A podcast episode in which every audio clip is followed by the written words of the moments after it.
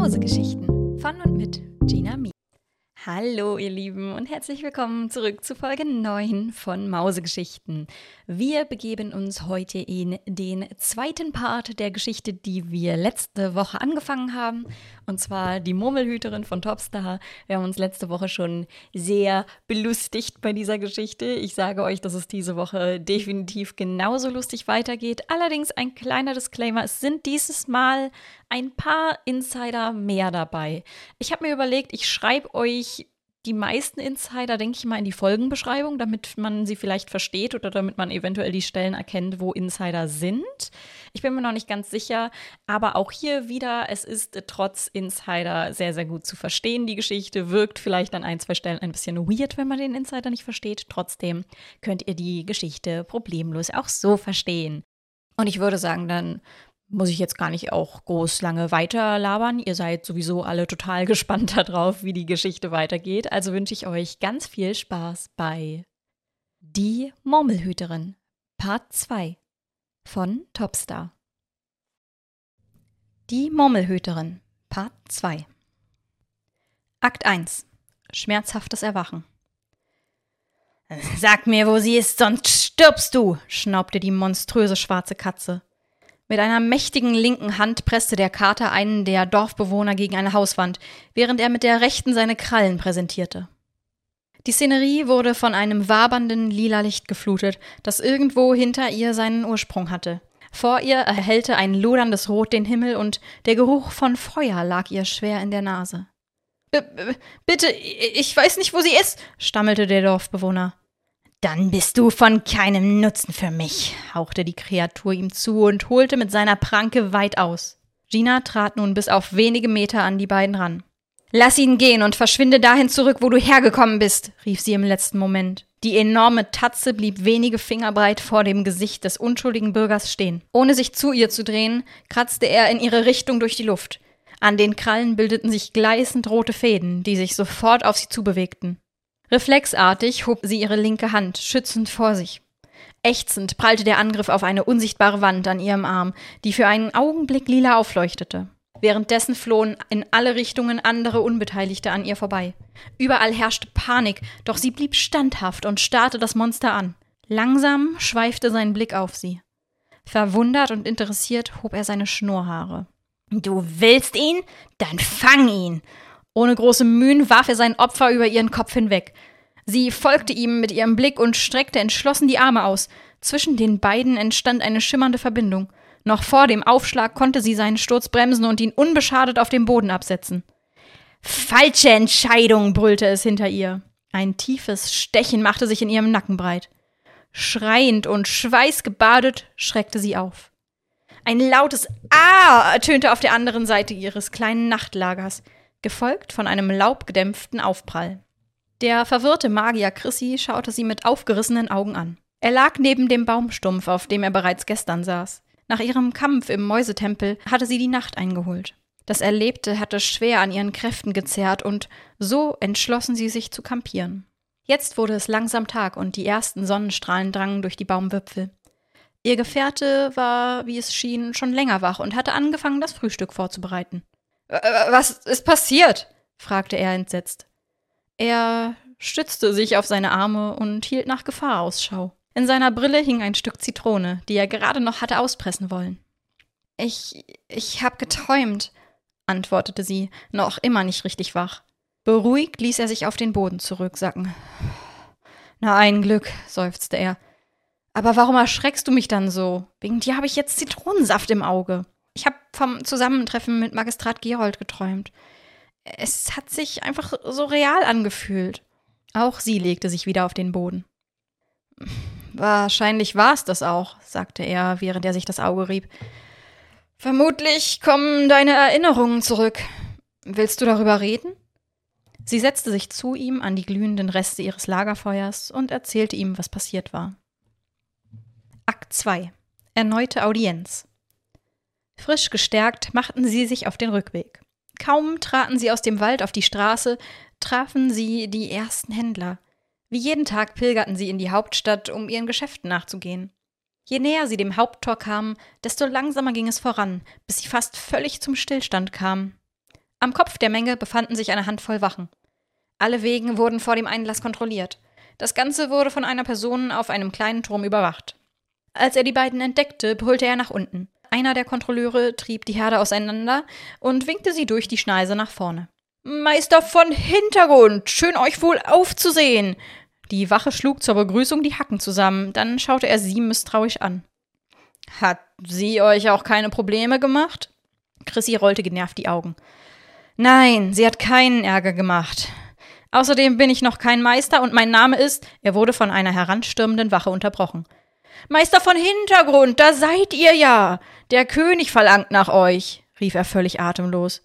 Sofort folgten sie dem Ruf und machten sich zu dritt auf den Weg ins Schloss. Ich habe euch bereits im Mauseloch gesucht. Da wurde mir gesagt, ihr seid außerhalb der Mauern unterwegs, sagte die Wache. Entschuldigt die Wartezeit am Tor, aber nach dem Vorfall im Thronsaal gestern wurde die Sicherheit verstärkt. Obwohl er mit Chrissy redete, warf er ihr einen bösen Blick zu. Ist etwas passiert oder warum werde ich wieder einbestellt? fragte er die Wache. Ihr beide wurdet gesucht. Er nannte keinen Grund, aber vor kurzem ist ein Bote eingetroffen. Schon bald befanden sie sich wieder im Thronsaal. Eine Gruppe Handwerker arbeitete fleißig daran, das Loch in der Wand provisorisch mit Holz abzudecken. Sie waren zwar fast fertig, aber der Wind heulte noch immer durch den Raum. Auf halbem Wege empfing sie der König mit offenen Armen. Meister von Hintergrund, schön, dass ihr es so schnell hergeschafft habt. Wie ich sehe, in einem Stück. Und Gina habt ihr auch gleich mitgebracht. Sie blieb stehen. Woher kannte er plötzlich ihren Namen? Die Verwirrung schien ihr im Gesicht zu stehen. Er lachte lautlos und zeigte auf einen Tisch. Es war ein einfacher Tisch, der offensichtlich nicht zum Rest der Halle passte und nur zeitweise dort aufgestellt wurde. Darauf waren die feinsten Speisen platziert und ein unauffällig gekleideter Mann schlug sich den Bauch voll. Als er sie sah, winkte er freudig und griff hastig nach seinem Becher, vermutlich um sich den Mund leer zu spülen. Nicht nötig, sagte der König, während er eine beruhigende Handbewegung machte. Er ist heute noch vor Sonnenaufgang hier eingetroffen, nachdem er unermüdlich hierher geeilt ist. Sie verstand den Zusammenhang nicht, was den König nur noch mehr zum Lachen brachte. Er ist ein Bote der Menschen aus Unterbau. Er hat mir berichtet, was passiert ist und wie selbstlos du sie gerettet hast. Bitte verzeih meine gestrigen Anschuldigungen und nimm stattdessen meinen Dank. Er verneigte sich förmlich vor ihr. Die Bewohner sind wohl auf, aber noch einige Tagesmärsche entfernt. Gibt es von eurer Seite schon Neuigkeiten? fragte er sie gespannt. Er konnte kaum glauben, was sie ihm erzählten und schickte sie gleich weiter. Das müsst ihr sofort dem Erzmagistrat mitteilen. Akt 3 Zurück ins Mauseloch. In der Gilde wirkte es ruhig und verlassen. So auch das Büro des Erzmagistrats. Du kannst hier warten, ich suche unten nach ihm, sagte Chrissy und verschwand aus der Tür. Sie schaute sich einige der Bücherregale an. Aufräumen, die Kunst, nicht einfach nur Dinge in die Spüle zu legen, sehr feine Katzen und wie man sie erkennt, sowie Rostbrot, Räucherkork und andere Spezialitäten waren die einzigen, die sie lesen konnte.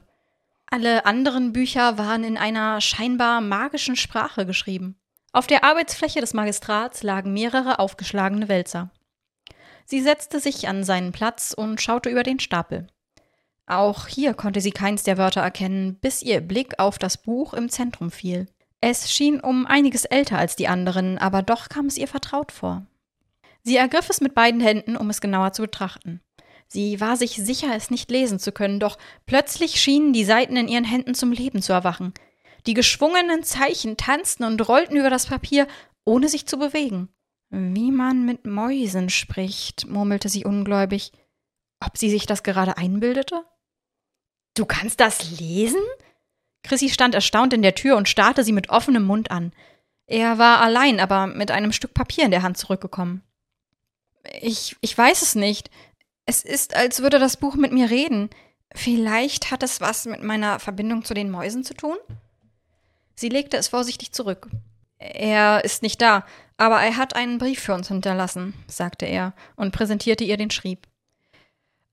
Dieses Buch wird darin auch erwähnt. Mein fleißiger Schüler, ich habe es geschafft. Mit Hilfe eines uralten Bandes konnte ich, wenn auch nur kurz, eine Verbindung zu den Mäusen aufbauen. Ich habe mich auf den Weg zur Bibliothek in den Hintergrund gemacht. Trefft mich dort. Nutzt mein persönliches Siegelzeichen, dann werdet ihr direkt zu mir gebracht. Dann steht unser nächstes Ziel wohl fest. Er ließ sich auf den Stuhl ihr gegenüber fallen. Interessiert schaut er über die Auswahl an Lektüre und schnappte sich die größte. Sein Zeigefinger flog über die Seiten und sein Mund bewegte sich im Rhythmus.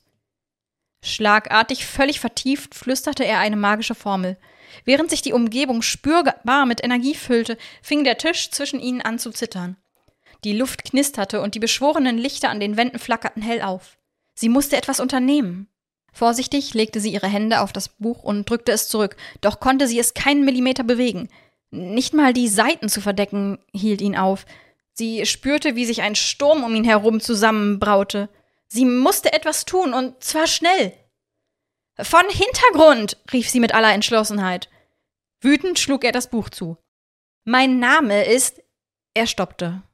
Sofort realisierte er, was passiert ist und was fast passiert wäre. Schockiert schaute er zu ihr und dann um sich. Danke. Ich wollte nicht.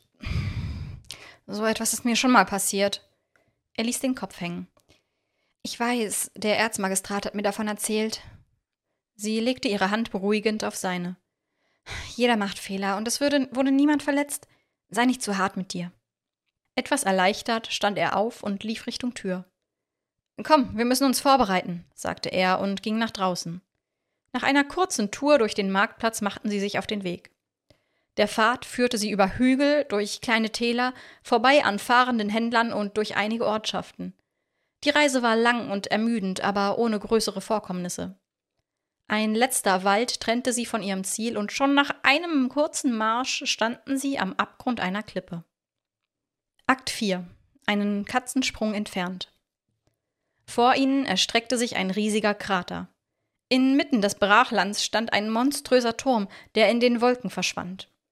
Er bestand aus etlichen Rohren und Apparaten. Ständig war etwas in Bewegung und verströmte lila Dampf, während sich das Ungetüme weiter nach oben schob.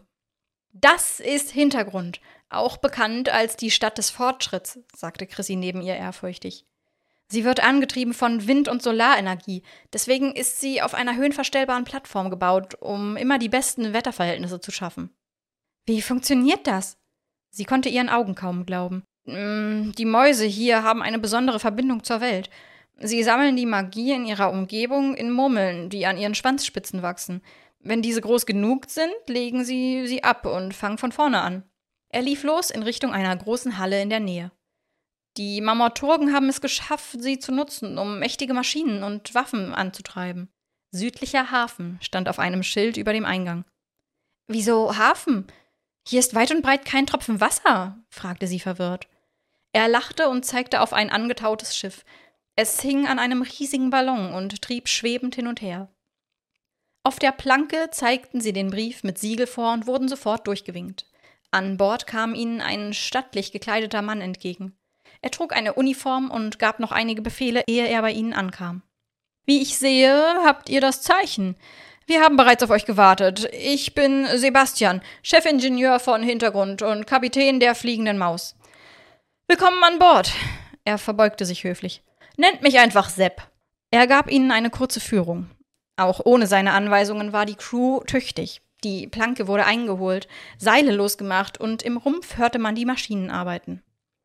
Sie erschreckte etwas, als das Schiff losschaukelte, ließ sich aber nichts anmerken. Zusammen stellten sie sich an den Bug und genossen den Ausblick auf ihr Ziel. Noch immer versperrte eine dicke Wolkendecke ihre Sicht. Gerade als sie sich über den Abgrund hinausgeschoben hatten, wurde das Schiff kräftig durchgeschüttelt, als hätte etwas Großes sie gerammt. Ächzen und Knarzen war von unten zu hören, während Krallen an der Hülle nach oben kletterten. Einer der Männer aus der Mannschaft schaute über die Reling. Schlagartig, bleich im Gesicht, taumelte er nach hinten. Eine G G G Gatze! schrie er panisch. Ihr Auftritt ließ nicht lange auf sich warten. Zwei riesige Pranken griffen nach dem Geländer und schwangen das gewaltige Biest an Deck. Sie war größer und kräftiger als ihre Vorgänger. Ihr Fell war offensichtlich lila gefärbt, vermutlich um die Mäuse mit ihrer eigenen Farbe zu verspotten. Nach einem kurzen Krallenwetzen baute sie sich vollständig auf und schaute die beiden selbstzufrieden an. Jetzt sitzt ihr in der Falle. Dieses Schiff werdet ihr nicht lebend verlassen. Sie grinste hämisch und präsentierte mit ausgestreckten Pfoten ihre langen Klauen. Ich, die mächtige Mauki, werde mich höchstpersönlich darum kümmern. Hastig flüchteten die Passagiere unter Deck, bis schließlich nur noch die Katze, sechs Crewmitglieder und die beiden übrig waren. Kampflos bekommst du weder uns, das Schiff, noch unsere Passagiere. Schützend stellte die Mannschaft sich vor sie. Einige mit kleinen Messern, andere mit großen Werkzeugen bewaffnet, waren sie bereit, sich zu wehren. Wenn das euer Wunsch ist, werde ich ihn euch mit Freude erfüllen, schnurrte die Katze und holte zum ersten Schlag aus, jedoch konnte sie keinen erwischen. Die Männer verstanden es, sich auf dem Schiff zu bewegen. Sie schwangen von Seil zu Seil, umliefen sie taktisch, schlugen bei jeder Gelegenheit blitzartig zu und waren genauso schnell wieder auf Abstand. Offensichtlich war das nicht ihr erster Überfall bei voller Fahrt. Treffer für Treffer sah es besser für sie aus, doch plötzlich wurden zwei aus der Luft gerissen. Mit donnerndem Aufprall wurden sie aus dem Geschehen geworfen. Chrissy bereitete sich vor, einen Feuerball zu werfen, doch er wurde unterbrochen. Nicht! Wenn der Ballon reißt, stürzen wir alle ins Verderben, flehte der neben ihm gelandete und packte seinen Arm. Panisch fing er an, in einem kleinen Buch nach einem anderen Zauber zu blättern. Wenige Momente später ging auch der letzte zu Boden. Jetzt war es an ihr, Klarschiff zu machen. Mit ihrem Korkstab in der Hand trat sie dem Ungetüm entgegen. Seit sie ihren Namen wieder hatte, kamen auch die Erinnerungen an ihre Kampfausbildung immer mehr zurück. Doch noch reichte es nicht, um zu gewinnen. In einem unachtsamen Moment holte Mauki aus und stach in Richtung ihres Bauches. Aber ihre Rüstung hielt stand. Ihr blieb zwar etwas die Puste weg von diesem harten Schlag, jedoch ging es ihr um einiges besser als der Katze. Mit verbogenen Krallen gab sie einen Schmerzensschrei von sich. Mit Tränen in den Augen warf sich die Katze auf sie, doch augenblicklich tauchte Gina nach unten weg. Nicht aus eigener Kraft. Begleitet von lautem Donnern öffnete sich die Ladeluke unter ihr. In letzter Sekunde konnte sie ihren Stab über das Loch spannen und sich so festhalten. Fluchend fiel die Katze abwärts. Unter Deck stand Sepp an einem Hebel und zeigte ihr einen Daumen hoch. Alles in Lot auf dem Boot, lachte er. Akt 5 Abenteuer vor neuem Hintergrund. Alle lagen erschöpft an Deck, während die Wolkendecke immer näher kam. Laute Sirenen wurden aktiviert, um alle in der Umgebung vor Kollisionen zu schützen. Der Blindflug kam ihr vor wie eine Ewigkeit. Sie wollte endlich Hintergrund sehen. In dem Moment, wo sie dies dachte, tauchte am Horizont die Silhouette einer Stadt auf. Sie war noch größer, als der Turm unter ihr vermuten ließ. Durchzogen von Rohren und anderen Leitungen bot die Stadt ein einzigartiges Bild. Auch am Himmel von Hintergrund war einiges los. Unzählige andere Luftschiffe in verschiedensten Größen flogen koordiniert durcheinander. Schon bald hatte sie ihr Ziel erreicht. Sie landeten im Zentralhafen und bedankten und verabschiedeten sich von der tapferen Mannschaft. Nur noch ein kurzer Fußmarsch trennte sie von der Bibliothek. Hier war sogar um einiges mehr los als in der Hauptstadt. Überall gab es die unglaublichsten Maschinen und eine Horde Schaulistiger dazu automatische Bananenschäler, Klopapierabroller und andere mal mehr, mal weniger sinnvolle Gerätschaften. In der Bibliothek angekommen, wurden sie von einer Frau am Empfang begrüßt. An der Wand hinter ihr hingen einige Bilder mit der Überschrift Hausverbot, darunter auch ein Bild, welches Chrissy verdächtig ähnlich sah. Auch er bemerkte es schnell und sah verlegen weg. Wir suchen den Erzmagistrat, sagte Gina und legte ihr den Brief vor. Ah, natürlich. Ich bring euch gleich zu ihm. Aber erlaubt mir die Frage, kennen wir uns?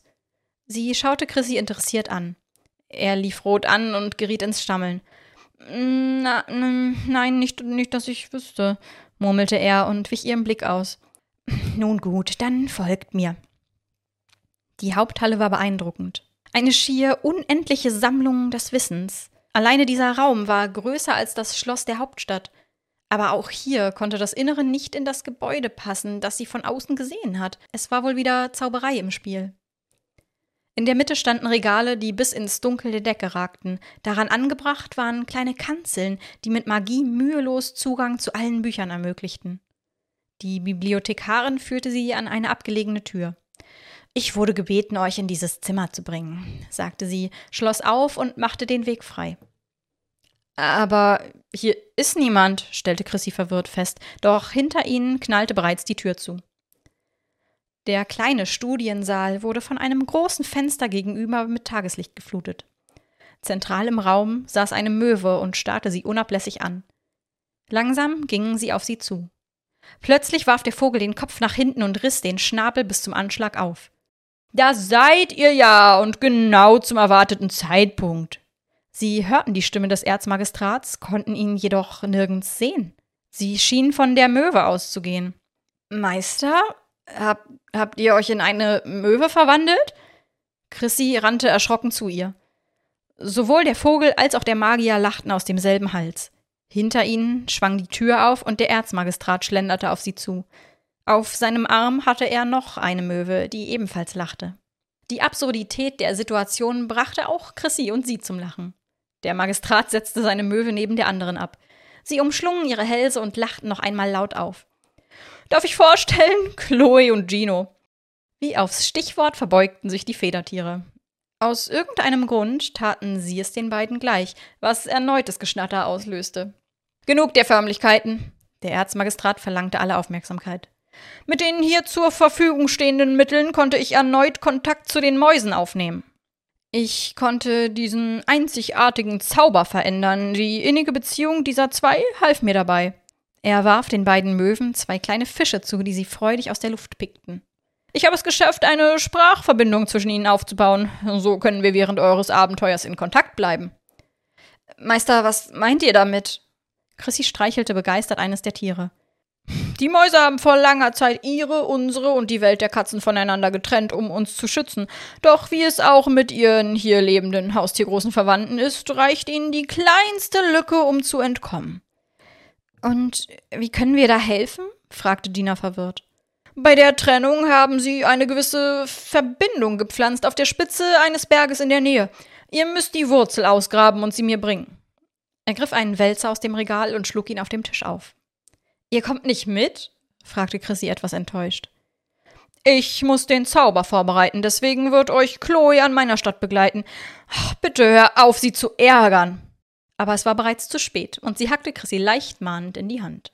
Der alte Mann rollte frustriert die Augen und schaute stattdessen Gina an. Ach, ich werde ihm beibringen, wie er die Verbindung zu mir aufbauen kann. Und du hörst dich bitte auf dem Markt nach mehr Informationen zur Pflanze um. Das ist alles, was wir bis jetzt haben. Er zeigte ihr die Zeichnung eines unscheinbaren Grünzeugs. Du wirst sie aber vermutlich erkennen. Es ist das einzige, das dort oben überleben kann. Und wo soll ich anfangen mit den Nachforschungen? Er begleitete sie bis zur Tür. Am besten du gehst zum Marktschreier. Wenn jemand etwas gehört hat, dann er. Akt 6 Bazar der Besonderheiten. Sie war bereits einige Regale entfernt, als sie Schreie aus der eben verlassenen Kammer hörte. Ein Mix aus Angst und schallendem Gelächter. Sie konnte nicht sagen, ob sie Chrissy oder die Möwen hörte.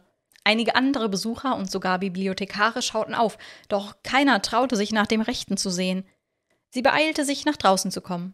Am Eingang angekommen, sah sie die Frau vom Empfang mit einem anderen Bibliothekar sprechen. Beide sahen rätselnd auf die Wand mit dem Hausverbot. Sie lief noch schneller und versuchte nicht aufzufallen. Die Sonne hing genau über ihr und wie zu erwarten war keine Wolke zu sehen. Obwohl sie an ihrem höchsten Punkt stand, war das grelle Licht nicht unerträglich warm. Stattdessen schien die Energie zu den Türmen am Rande der Mauern gezogen zu werden. Nachdenklich atmete sie tief durch. Plötzlich schoss ihr ein Gedanke durch den Kopf. Äh, sie wusste gar nicht, wo der Markt war.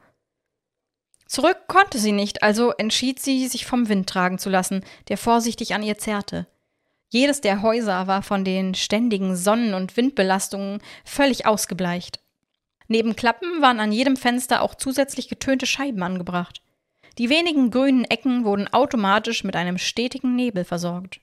Schritt für Schritt bevölkerten mehr und mehr Leute die Straße. Sie folgte dem Strom von Menschen. Es dauerte nicht lange, bis sie sich auf dem Marktplatz wiederfand. Hier herrschte wildes Chaos. Auf jeden Stand kamen mehr als zehn Besucher, die über die Fläche tummelten. In der Mitte befanden sich ein Springbrunnen und davor ein Podest mit ihrem Ziel. Sie tauchte ein in die Meute und schwamm mit dem Fluss. Nach kurzem Gedränge schob sie sich vor das Podium. Ein kräftiger Mann bellte von oben Befehle. Entschuldigung, Herr Marktschreier, unterbrach sie ihn vorsichtig. Er brüllte noch einige Kommandos, dann nickte er ihr freundlich zu. Nennt mich Dennis. Äh, was kann ich für euch tun, gute Frau? Er lehnte sich leicht nach vorn und machte eine einladende Geste. Ich, ich wollte. Äh, nein, sagt nichts, unterbrach er sie sofort. Ich habe genau, wonach ihr sucht. Er drehte sich um und kramte auf einem der Tische hinter sich. Die Bühne, auf der er stand, war eindeutig die Hauptattraktion des Bazars. Als er sich wieder umdrehte, hatte er ein Körbchen voll Eier. Es waren die buntesten und schönsten Eier, die sie je gesehen hatte. Ganz frisch vom Hof, nicht mal eine Stunde alt. Er legte ihr eines in die Hand. Was ist das? Sie betrachtete es genauer. Die Farbe war offensichtlich natürlich und nicht bemalt. Eine lokale Köstlichkeit. Es sind Nosfer-Eier. Sie passen zu jeder Speise und auch als Zutat verleihen sie jedem Gericht das gewisse Etwas. Er war vollkommen im Verkaufsmodus. Aber Vorsicht, ihr dürft sie nicht zu lange ignorieren, sonst werden sie schnell sauer. Ich, ich brauche keine Nosfer-Eier. Was ich brauche ist. Doch wieder unterbrach er sie. Ich sehe genau, was Sie brauchen. Sie haben ständig mit unangenehmen Situationen und schlechten Witzen zu kämpfen, stimmt's? Wieder drehte er sich weg, aber nur, um kurz etwas vom Tisch zu greifen. Eines unserer 1A Eglos-Armbänder, nur fünf Silbermurmeln. Er nahm ihr das Ei aus der Hand und legte ihr das Bändchen ums Handgelenk. Es spürt die kleinsten Luftveränderungen und zieht sich zusammen, wenn eine unbehagliche Situation bevorsteht. Es fing sofort an, zart zu kneifen. Auch das nicht. Ich wollte fragen, er ließ sich von ihr nicht aufhalten. Jetzt weiß ich, wo der Schuh drückt. Keine Sorge, gute Frau, das lässt sich ganz diskret lösen. Er schaute über den Platz, bis er plötzlich anfing zu schreien. Stevie! Hast du noch deine berühmten Bierschiss-Medikamente? Nee, die wurden mir gestern gestohlen. Hab Silke im Verdacht, brüllte er zurück. Verdammt seist du, Silke! Er schüttelte zornig seine Hand. Nein, ich wollte Informationen, brachte sie hastig hervor. Warum sagt ihr das nicht gleich? Was wollt ihr wissen? Er schaute sie verwirrt an. Ich suche nach einer magischen Pflanze, die auf einem Berg hier in der Region wachsen soll. Sie atmete erleichtert auf. Hm, davon habe ich gehört. Sie soll angeblich auf Mount Misaki, dem höchsten der Schicksalsberge, wachsen. Mehr weiß ich leider nicht. Es war ihm augenscheinlich unangenehm, nicht helfen zu können, was auch ihr Armband bestätigte. Es gibt dort eine Mine. Der Besitzer lebte in den Tiefen, wie genau von genau diesem Berg. Wenn jemand etwas weiß, dann er. Er freute sich sichtlich, doch noch helfen zu können. Bevor ihr geht, äh, könnt ihr eine Münze in den Brunnen hinter mir werfen? Er drehte sich um und zeigte in Richtung der Statue, die auf dem Brunnen thronte. Das ist der heilige Christian, Gott des Glücks und der Münzen. Es heißt, er beschützt alle, die ihm eine Silbermurmel spenden. Ich glaub zwar nicht dran, aber schaden kann es ja nicht. Hm, wo liegt denn dieser Berg? Sie ging zum Brunnen und warf eine Münze hinein. Für einen kurzen Moment frischte der Wind auf. Sie könnte schwören, das Wort Münzen im Pfeifen zu erkennen. Das Gebirge findet ihr in den östlichen Reichen, nicht weit von hier. Sie nahm das Armband ab, um es zu den anderen zurück auf den Tisch zu legen. Gerade als es auf dem Tisch landete, zogen sich alle Armbänder gleichzeitig zusammen. Dennis riss entsetzt die Augenbrauen nach oben. Dir muss wohl ein ziemlich schlechter Witz bevorstehen, sagte er mit ernster Stimme. Kaum hatte er den Satz ausgesprochen, brach lautes Gelächter in der Nähe aus. Erschrocken drehte sie sich um. Sie versuchte einen Blick durch die Menge zu erhaschen, aber das Publikum stand zu dicht. Das ist der königliche Hofnarr. Er führt wieder sein Lieblingsstück auf. Erst juckt er sich unter den Achseln, dann versucht er ein wahlloses Opfer dazu zu bringen, daran zu riechen. Die Leute nennen ihn Juckriechel. Ein kalter Schauer schien Dennis über den Rücken zu laufen. Du solltest dich von ihm fernhalten. Die Armbänder zogen sich noch fester zusammen. Eines gab komplett auf und riss in zwei. Ich ich denke, ich nehme doch eins. Sie legte das Geld auf den Tisch und nahm das Bändchen zurück. Kaum angelegt, gab es ihr einen fast dankbaren Kneifer. Ein lautes Kreischen erschallte über ihr. Sie schaute nach oben und entdeckte die Möwe Chloe.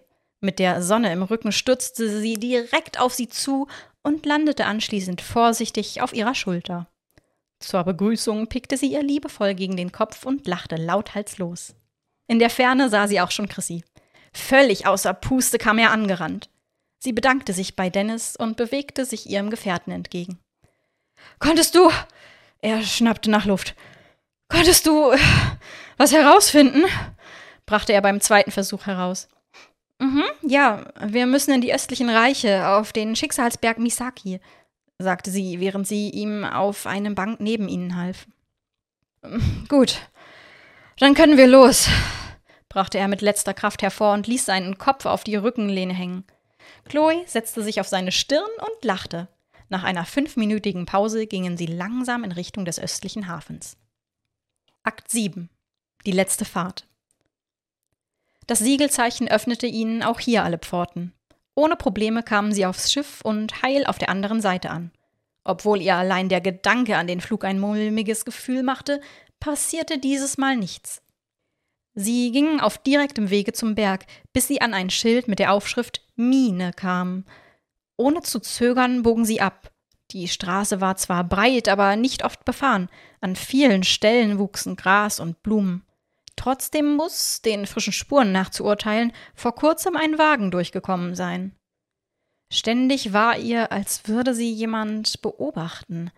Raschelnde Büsche, Blitzen im Unterholz, war da etwa eine Katze hinter ihnen her? Lange hielt sich der Gedanke nicht. Ein leises Knistern wurde zu einem lauten Krachen. Der Boden unter ihnen gab nach und Gina und Chrissy stürzten in die Tiefe. Ihre Augen mussten sich erst an die dunklere Umgebung anpassen. Sie waren in eine Art Stollen gebrochen. Hier unten wartete ein Minenkarren auf sie, der zum Glück mit Salz gefüllt war. Das leicht lila schimmernde Salz hatte sie mühelos abgefedert. Chrissy steckte kopfüber in dem rettenden Haufen. Alles okay bei dir? fragte sie ihn, nachdem er befreit war. Ich glaube schon, nur etwas schwindelig. Auch sie war noch etwas desorientiert, alles in allem jedoch unverletzt. Außer dem Licht, das aus dem Loch über ihnen herabschien, war der Gang leer. Auf der einen Seite war der Transportwagen an einen Prellbock gestellt, gegenüber ging es steil bergab. Sie schienen vorerst stillzustehen. Aus dem Dunkeln über ihnen kam Chloe langsam herabgesegelt. Sie setzte sich lachend auf den Rand der Güterlore, die sich in Bewegung setzte, beschleunigte, und schon ging die wilde Fahrt los. Sie wurde gegen Chrissy und der gegen die Kante des Karrens gedrückt. Er schaffte es in letzter Sekunde, Chloe an den Füßen zu greifen, um sie nicht zu verlieren. Die zweiminütige Fahrt kam ihr wie eine Ewigkeit vor. Die panische Möwe schlug um sich, die Schreie der drei hallten von den Höhlenwänden wieder. Sie wurden leiser, wenn sie eine gerade Strecke fuhren und stärker, wenn es wieder abwärts und um wackelige Kurven ging.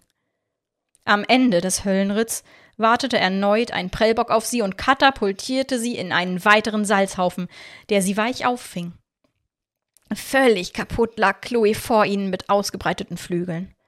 Auch die beiden saßen einen langen Augenblick schockiert da, um zu verarbeiten, was gerade passiert war. Der Gang, in dem sie gelandet waren, war sporadisch mit Fackeln ausgeleuchtet, Außer ihnen war niemand zu sehen. Bei dem Lärm, den sie verursacht hatten, dauerte es jedoch nicht lange, bis sie Besuch bekamen. Ein flackerndes Licht kam schnell aus einer der Abzweigungen näher. An ihrem Handgelenk meldete sich ein Ziehen, während eine große Silhouette an sie herantrat. Durch die Lampe, die ihnen ins Gesicht gehalten wurde, konnten sie nichts erkennen. Wer seid ihr und was macht ihr in meiner Mine? Die Laterne wurde näher an sie herangehalten, um die beiden Störenfriede genauer zu betrachten. Wir, wir waren auf der Suche nach ihnen, um sie nach einer Pflanze zu fragen, die auf diesem Berg wachsen soll. Und da dachtet ihr, ein Minenkahn wäre eine gute Idee? sagte der Mann und nahm die Leuchte zur Seite. Er trug eine Brille, hatte lichtes Haar, abstehende Ohren, einen finsteren Blick und war fast zwei Kopf größer als sie. Nein, auf dem Weg gab der Boden unter uns nach und hat uns hierher befördert. Wir wollten nie. Bevor sie aussprechen konnte, wurden sie wieder von der Laterne geblendet. Er hielt sie für einen Moment hoch und nahm sie sofort wieder runter. Diese Rüstung, das ist Peters Werk. Seine Arbeit würde ich überall erkennen. Dann musst du die sein, die ihn gerettet hat. Er nickte ihr dankend zu. Gestern war er hier, hat mir dabei von dir erzählt. Ich bin Jonathan. Ich liefer ihm magisches Schmiedesalz. Nennt mich einfach den salzigen Jay. Er winkte die beiden, ihm zu folgen, und lief in einen der Gänge. Ich weiß genau, von welcher Pflanze ihr sprecht. Ihr habt Glück. Da wir den Schnee vom Gipfel zum Reinigen des geschürften Salzes brauchen, haben wir einen Aufzug, der euch direkt nach oben bringt. Er lachte, woraufhin Chloe auf ihrer Schulter mit in das Lachen einstimmte. Er schaute Gina verwirrt an, ein Blick, den sie erwiderte. Er entschied sich, nicht nachzufragen und führte sie weiter. Dort oben müsst ihr besonders auf euren gefiederten Begleiter Acht geben.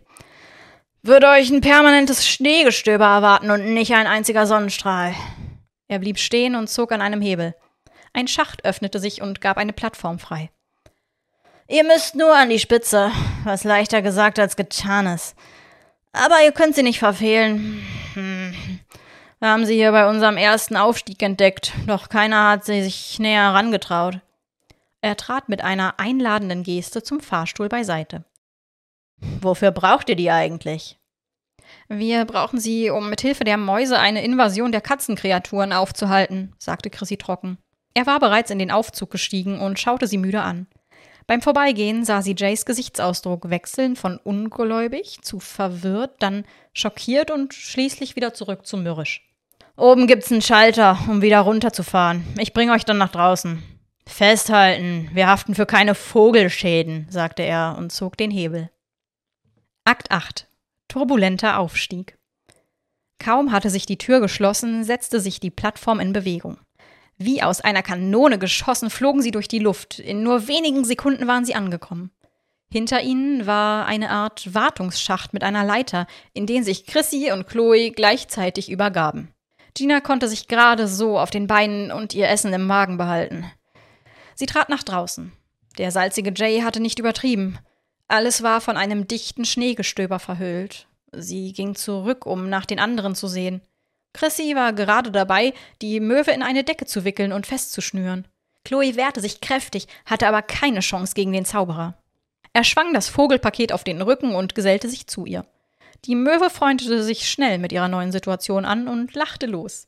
Mit einer kurzen Handbewegung entzündete Chrissy einen Feuerball in seiner Hand, um ihnen den Aufstieg zu erleichtern. Der Marsch war langsam und wurde schwerer, je näher sie ihrem Ziel kamen. Immer einen Fuß vor den anderen stapften sie durch stetig höher werdenden Schnee. Bis auf das Licht der brennenden Kugel konnten sie nichts sehen, doch es gab nur eine Richtung nach oben. Plötzliche Stille. Als wären sie durch eine Wand gegangen, standen sie nun auf einem runden weißen Feld. Um sie herum tobte es noch immer, doch hier im Auge des Sturms waren sie davor geschützt. Im Zentrum vor ihnen war ein noch kleinerer Kreis unberührtes Gras und mittig darin eine unscheinbare Pflanze. Chrissy fing an, die erleichtert lachende Chloe auszupacken. In der Zwischenzeit wagte Gina sich an das begehrte Grünzeug. Schon während sie buddelte, breitete sich die Ruhe nach außen aus. Vereinzelte Sonnenstrahlen schlüpften durch die Wolkendecke. Mit einem letzten Ruck riss sie die Wurzel aus dem Boden und hielt eine Kartoffel in der Hand. Eine Kartoffel? fragte sie laut denkend. Hm, also der Erzmagistrat sagt immer, wenn dir das Leben eine Kartoffel schenkt, dann hast du eine Kartoffel. Ich wusste nie, was er damit sagen wollte, aber ich glaube, ich verstehe es jetzt, antwortete Chrissy erleichtert. Ohne groß darüber nachzudenken, begann er, den Zauberspruch zu zitieren.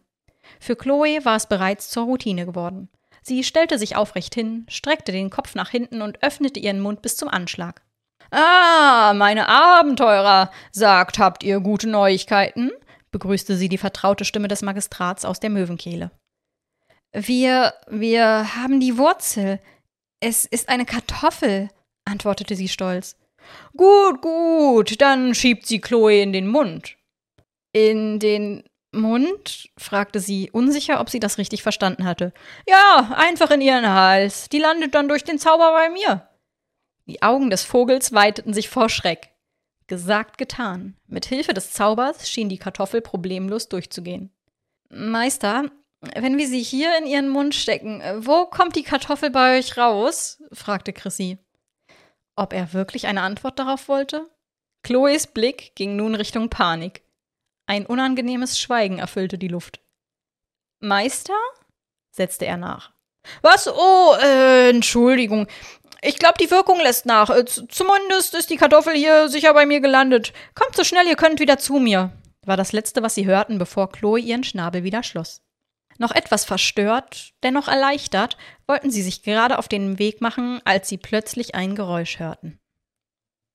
Akt 9 Gipfeltreffen Der unangenehm vertraute Laut von kletternden Krallen kam von einem nahen Abgrund. Begleitet von einem Schnauben bohrten sich zwei riesige schwarze Pranken in die Kante.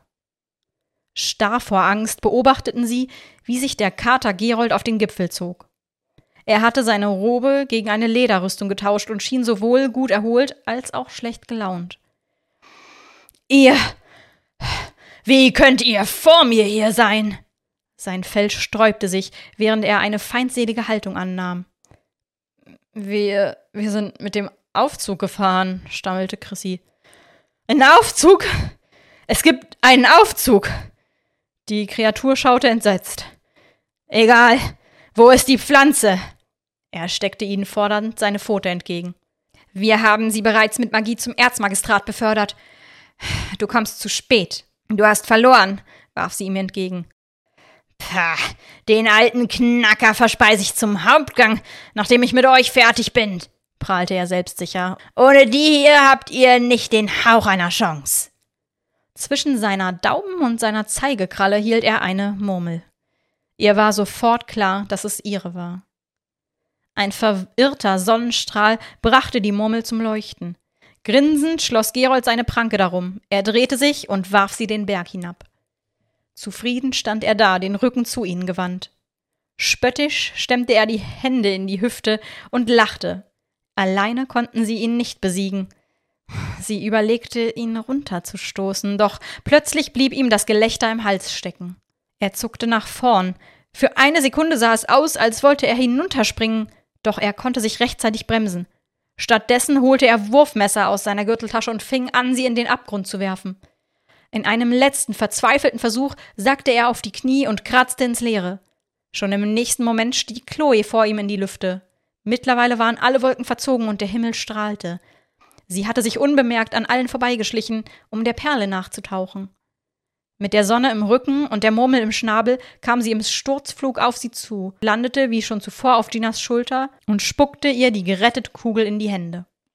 In dem Augenblick, in dem sie auf ihrer Hand landete, kamen all ihre Erinnerungen zurück. Sie wusste wieder, wer sie war und erinnerte sich an alles, was sie erlebt hatte. An die Ausbildung der Mäuse, die Aufträge, die sie für sie erledigt hatte, an die Kämpfe, die sie gewonnen und auch an die, die sie verloren hatte. Sie kanalisierte die Kraft der Mäuse in ihrer Murmel und konzentrierte einen Strahl aus lila Energie auf den falschen Magistrat. Innerhalb von Sekunden drückte sie ihn damit zu Boden und konnte ihn vollständig außer Gefecht setzen. Chloe hatte sich auf Chrissys Schulter verzogen und beide schauten sie mit offenem Mund an. Dann können wir wohl jetzt gehen, prahlte sie. Gut, dann nichts wie zurück zum Aufzug, murmelte er. Nicht nötig. Mit einer lässigen Handbewegung öffnete sie ein Portal in die Bibliothek. Ein verwirrter Erzmagistrat blickte sie fassungslos durch das Tor an. Er hatte bereits alles vorbereitet, um das Ritual abzuschließen. Mit vereinter Magie der Menschen und Mäuse konnten sie nicht nur die Welten wieder miteinander verbinden, sondern auch die Katzenkreaturen in harmlose Hauskatzen verwandeln und somit dem Königreich Mormelia ewigen Frieden bringen. Das war Die Murmelhüterin, Part 2 von Topstar. So, ihr Lieben, das war der zweite Part der Geschichte, die damit abgeschlossen ist. Der zweite Part war ein wenig länger. Insgesamt hat mir die Geschichte super viel Spaß gemacht. Ich habe die auch sehr gerne gelesen, sehr viele Stimmen, die ich machen konnte und ich musste auch mich teilweise richtig zusammenreißen beim Lesen, dass ich nicht total loslache. Nächste Woche geht's wieder regulär mit einer Einfolgengeschichte weiter und wie gesagt, ich denke mal, ich werde euch den Großteil der Insider in die Folgenbeschreibung gepackt haben, damit man es eventuell versteht. Und falls ihr die Insider gerne selber mitbekommen möchtet in unseren Streams, dann besucht mich doch doch gerne auf Twitch. Ich freue mich, wenn ihr vorbeikommt. Wenn ihr Lust bekommen habt, selber eine Geschichte zu schreiben, dann schaut gerne in die Folgen oder in die Podcast-Beschreibung. Dort findet ihr alle Infos, wie ihr selber eine Geschichte schreiben und einsenden könnt und eventuell dann auch beim nächsten Lesestream dabei sein könnt. Der nächste Lesestream ist übrigens angesetzt für August. Ein genaues Datum steht noch nicht fest, weil ich noch nicht genau weiß, wie, wann, wo, welches Wochenende da am besten passen wird, aber auf jeden Fall im August. So. Und jetzt wünsche ich euch einen wunder wunderschönen Resttag. Ich würde sagen, wir sehen uns bei der nächsten Folge. Bis denne und an alle, die noch da sind, ganz viel Spaß mit den Outtakes. Vor ihr erhält er im Gesicht des unschuldigen Bürger Bürgers stehen. Ich habe vom zu tra etwas wurde das Chef Schiff offensichtlich war das nicht ihr erster Überfall bei Feuer. Alle alleine alleine dieser es war wohl wieder die Mäuse haben vor langer Zeit ihre Die Mäuse haben vor langer Zeit ihre und unsere warte, nee, warte. Einige andere Besucher und sogar Bibi auch als Zutat breitete, breitete sich die Ruhe nach außen aus.